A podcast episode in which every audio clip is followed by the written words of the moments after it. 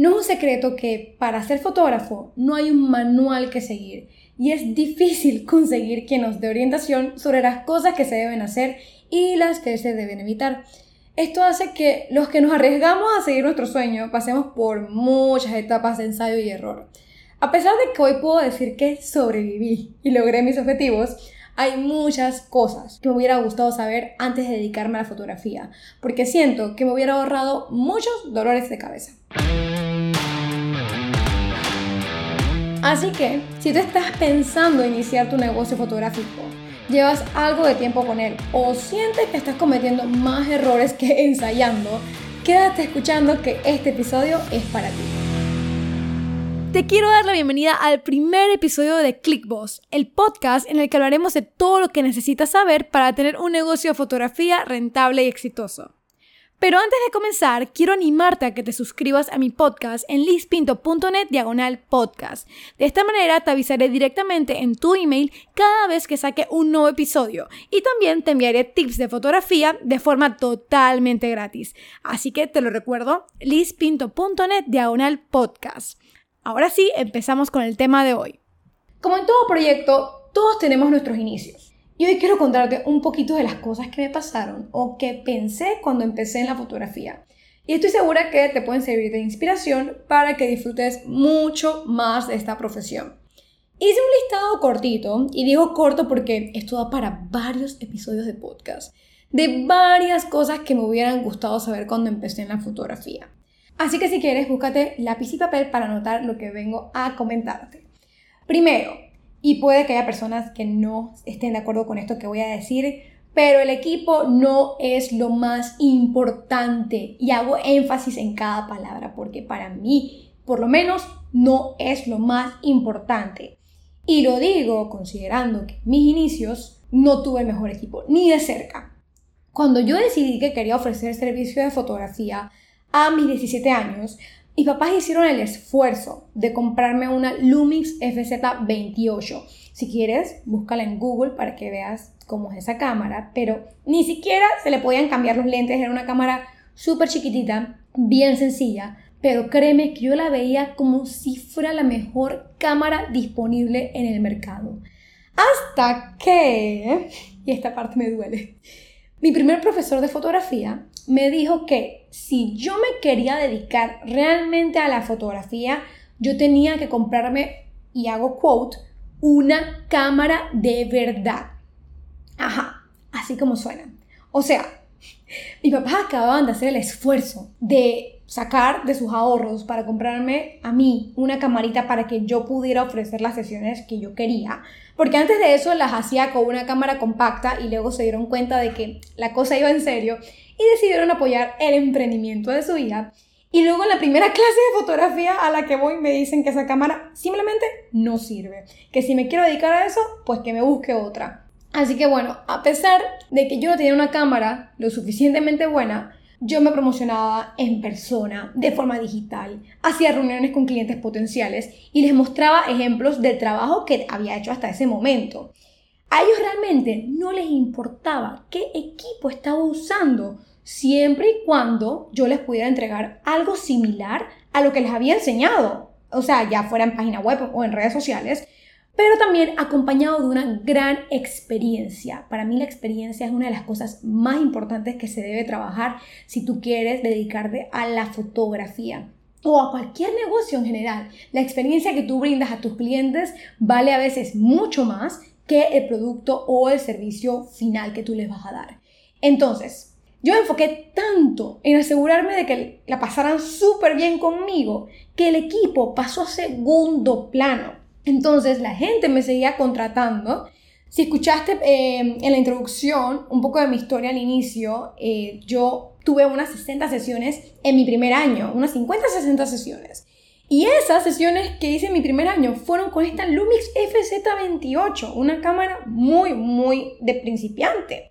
Y gracias a esas 50 personas que confiaron en mí, sin importar con qué equipo iba a trabajar, fue que yo pude ir haciendo mis ahorros Y eventualmente, a los meses, bueno, casi, casi que al año, me pude comprar una Nikon D5000, que si también la buscas, porque ya esa realmente tampoco está disponible, te vas a dar cuenta que es una cámara de nivel de entrada, que es muy de principiantes, pero de nuevo yo la veía como si fuera la mejor cámara disponible en el mercado para mí. Pero de nuevo lo que te quiero decir es que el equipo no es lo más importante. Y lo menciono una y otra vez porque con mis estudiantes de Click Academy, principalmente de estos estudiantes y también otros estudiantes que he tenido en curso, es que se sienten como limitados porque no tienen tal cámara, porque no tienen tal lente, porque no tienen tal accesorio. Y en realidad es más que todo como un bloqueo mental. Porque yo asimismo he podido conocer fotógrafos que con muy poco equipo hacen cosas espectaculares. La clave está en aprender a usar tu cámara al máximo, en poder ser sumamente recursivo y eventualmente vas a poder dar un muy buen resultado. ¿Que vas a poder tener un mejor equipo? Claro que sí, eventualmente lo tendrás. Tal vez no de la noche a la mañana, porque no es un secreto que los equipos fotográficos son sumamente caros, que si cobras barato en un inicio, si tienes precios muy asequibles, va a tardar un poquito más en tener esa nueva cámara, pero sí que la vas a tener en un futuro. Así que tenlo muy presente, no es la flecha, es el indio. Siempre lo digo. Y yo sé que una buena flecha ayuda a tener mejor cacería.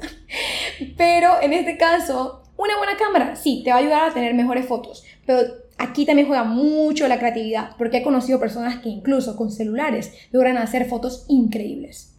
Ahora en mi listado, número 2. Una de las cosas que me hubiera gustado saber cuando estaba empezando en mi negocio de fotografía, sobre todo en mis primeros años, era tener presente que mis fotos siempre pueden ser mejores. Porque ¿qué pasa? Al finalizar cada sesión o cobertura y tener que revisar foto por foto, veía todas las cosas que podía haber hecho diferente o evaluaba los detalles que no habían salido bien. Que si el enfoque, que si el encuadre, la iluminación, que no aproveché al máximo los ambientes o los ángulos, en fin. Han pasado tantos años desde entonces y la misma rutina sigue cada vez que termino una sesión o una boda. Pero, pero, ahora es con un sentimiento diferente. Un sentimiento de ganas de superarme, no de destruirme. Porque es muy diferente analizar qué cosas puedo mejorar con una actitud positiva versus, por ejemplo, ver mis fotos con ojos de decepción o de arrepentimiento de, ay, no hice esto. Si sientes que tus fotos siempre pueden ser mejores, es porque no te estás conformando y quieres brindar una mayor calidad. Entonces no te sientas mal si tienes poco tiempo a la fotografía o si todavía sigues con este bucle de que cada vez que ves tus fotos dices, uy, las pude haber hecho mejor. Eso está bien, porque sería muy diferente que digas, mis fotos son perfectas, están increíbles, no sé cómo no me ponen en un museo. O sea, decir ese tipo de cosas o sentir que ya tú estás como en el máximo que se puede estar, te corta el crecimiento porque estás como una zona de confort donde no te retas a ti mismo. En cambio, quiero que ahora valores este pensamiento de mis fotos pueden ser mejores, porque quiere decir que tú estás apuntando a mucho más. Pero esto es como, no sé, como una balanza. No te puedes ir ni a un extremo de super requete mega positivismo o a la depresión total de que tus fotos son una porquería. Porque he escuchado colegas o personas que se quieren dedicar a esto autodestruyéndose de una forma loquísima que al final del día no les ayuda ni les beneficia en ningún sentido porque al final siempre van a estar sufriendo esta profesión en vez de disfrutarla. Porque ojo, una de las cosas que más quiero lograr con este podcast es que además de conseguir que tengas un negocio de fotografía rentable, que pueda generar ingresos, es que disfrutes lo que haces. Por algo decidimos meternos en una profesión que no es convencional. Por algo decidimos atrevernos a pesar de que culturalmente la fotografía muchos piensan que nos vamos a morir de hambre. Entonces, si no vamos a morir de hambre, cosa que no va a pasar aquí, pero si vamos a estar trabajando duro por esto, quiero que también lo disfrutemos en el proceso. Así que cada foto que hagas, valórala, evalúa qué cosas puedes hacer mejor en el próximo clic que hagas y hazlo parte de tu día a día. Porque créeme que jamás vas a terminar de ver tus fotos como la perfección, porque siempre hay algo que puede ser mejor. Número 3. Saber que siempre habrá quienes cobren muy poco por su trabajo, pero también hay quienes cobran mucho más. Esto es una realidad. que nunca va a cambiar. Disculpa si tienes este sueño de que en algún momento de la vida todos nos vamos a unificar y vamos a cobrar exactamente lo mismo o que por lo menos el precio mínimo del mercado va a ser este y todos vamos a poder vivir en paz y armonía. Lo siento, pero no. Esa fantasía dudo mucho que vaya a suceder porque está la libre oferta y demanda. Las personas pueden cobrar tan bajo como quieran o tan alto como deseen, por lo menos en nuestra profesión, porque es arte. Entonces, cada persona va a valorar su tiempo y su talento de diferentes maneras, también sus inversiones, sus gastos, su rentabilidad, todo, todo va a variar para cada persona y por ende es muy difícil unificarlo. ¿Que va a haber precios promedio? Sí los hay. Para las personas que ya tienen un tiempo en el mercado, es muy normal encontrar que los precios se parezcan un poco. Pero cuando uno está empezando, es común ver que existen muchísimas, muchísimas personas que cobran extremadamente barato, por no decir que están regalando su trabajo. Y es normal enfocarnos en esos que están regalando sus precios, porque son los que normalmente verás promocionando sus ofertas en redes. Mientras que los que cobran muy bien son súper más exclusivos y por ende, esa gente que es mucho más exclusiva y que cobra 10 veces más que los que cobran barato, o incluso 20 veces más que los que cobran barato, ellos no se van a promocionar de forma masiva. Es igual para las cosas o las tiendas de marca. Por ejemplo, tú no vas a ver a Tiffany Co. haciendo publicidades en comerciales de televisión masivos en canales abiertos.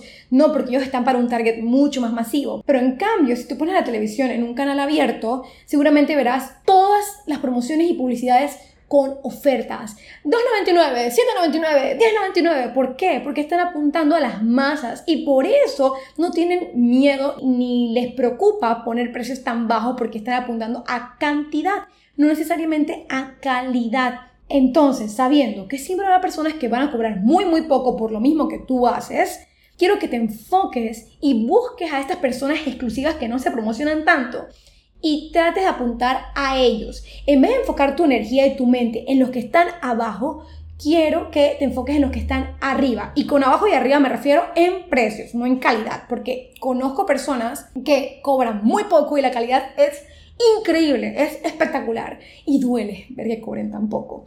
Entonces quiero que te enfoques en esos pocos que cobran mucho y trates de evaluar y de analizar cómo ellos hicieron para poder llegar a esa posición o a esos precios.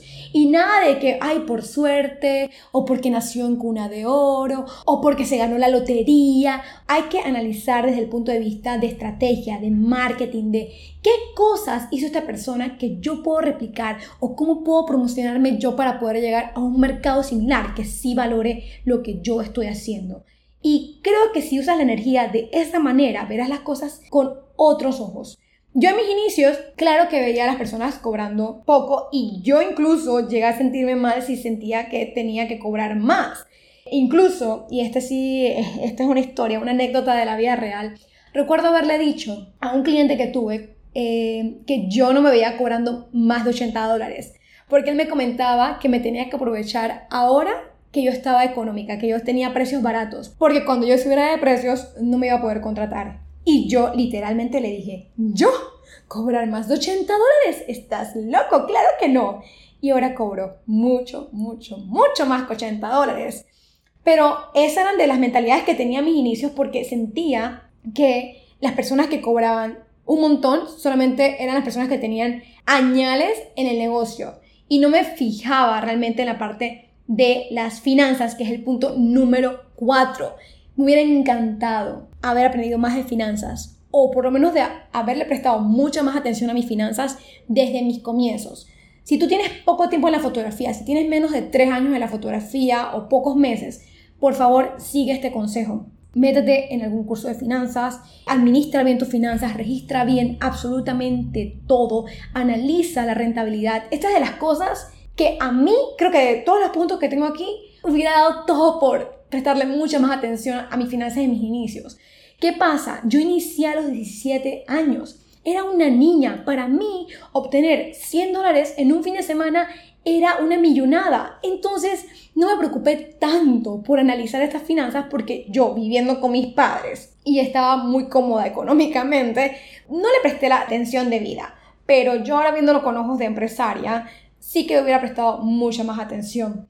Y es que esto es lo que va a definir si estás viviendo de la fotografía o si tienes un hobby muy, muy caro. Porque créeme que tener la fotografía de hobby no es barato. Además de todos los gastos habituales que tienes que tener en cuenta, eh, que si tu equipo, que si el gasto por editar las fotos, que si el gasto por el transporte, que si el gasto por el internet, por el celular que utilizas, por el desgaste del equipo fotográfico, no olvides pagarte a ti mismo como fotógrafo porque tú eres un empleado dentro de tu empresa. Si tú tienes esto como un negocio, tú pasas a ser dueño de tu negocio, pero también eres fotógrafo dentro de tu negocio. Seguramente en otro episodio del podcast tendremos más información sobre este tema, pero desde ahora quiero que tengas muy presente que tú tienes que tener un salario dentro de tu negocio.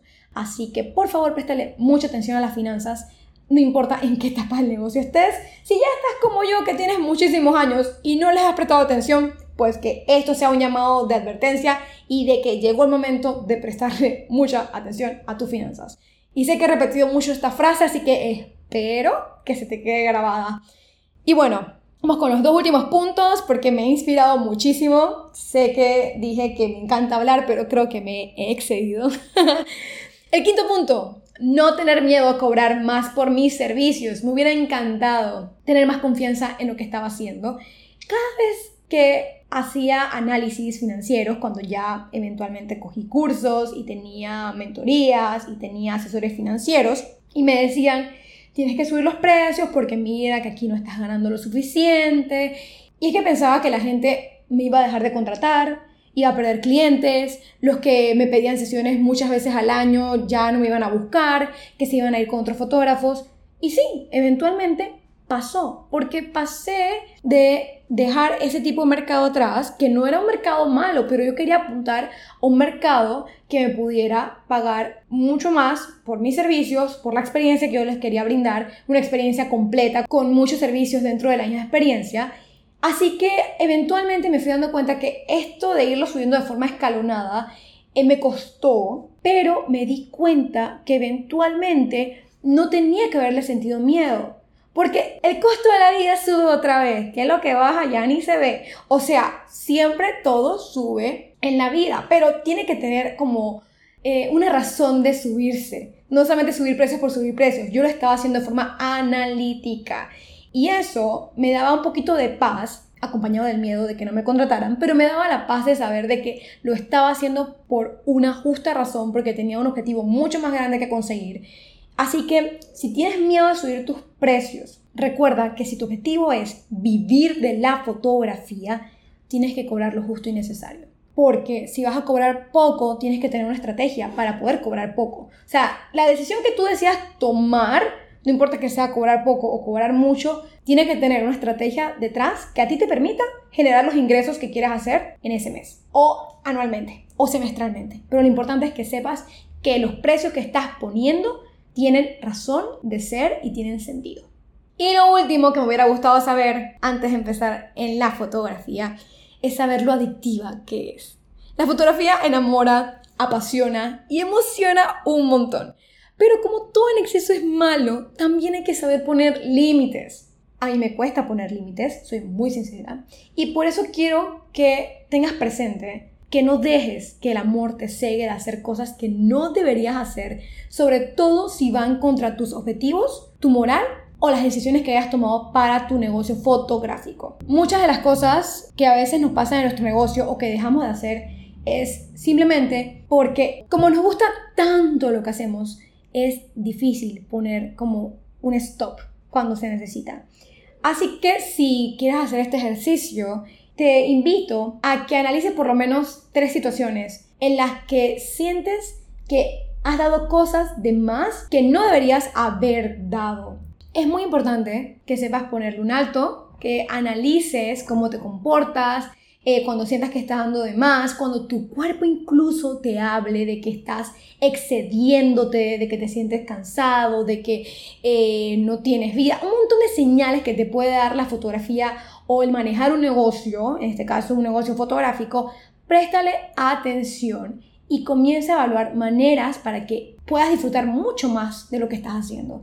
Así que si en algún momento sientes que estás dando de más, que te estás excediendo, que no te sientes cómodo en una situación, que estás cansado, aprende a analizar esas situaciones y ver cómo las resuelves para que puedas seguir disfrutando de esta profesión y de esta pasión tan bonita que nos une. Estas son tan solo algunas de las muchas cosas que me hubiera gustado saber al empezar. Así que espero que mi experiencia te sea de ayuda, alivio o guía para que puedas transitar este camino con mayor seguridad. Lo importante es que analices a mayor profundidad cada cosa que pase en tu día a día como fotógrafo y que también disfrutes cada etapa del camino. A veces nos enfocamos en llegar tan rápido a una meta que se nos olvida todo lo bonito que se pasa para llegar a ella.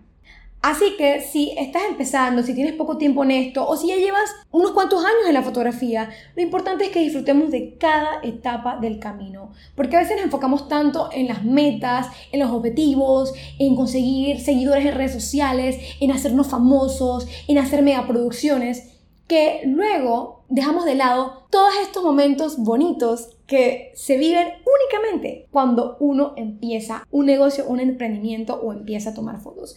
Así que te invito a que los disfrutes, los goces, porque cuando ya estés mucho más metido en el negocio, se habrán ido y seguramente hubieras querido disfrutarlos mucho, mucho más. Así que bueno, si escuchaste todo este episodio, disculpa que me haya extendido tanto, me encantaría que compartieras en tus stories cuál de estos puntos resonó más contigo o si alguna frase que dije eh, te gustó muchísimo también la puedes compartir porque yo estaré feliz de hacerte repost en mi cuenta arroba lispinto10 en Instagram. No olvides darle valoración de 5 estrellas en Spotify para que este podcast pueda ayudar a más amantes de la fotografía. Tampoco olvides suscribirte en lispinto.net diagonal podcast para avisarte cuando saque un nuevo episodio y para también enviarte tips de fotografía totalmente gratis directamente en tu correo. Así que bueno, te espero en el próximo episodio. Chaito.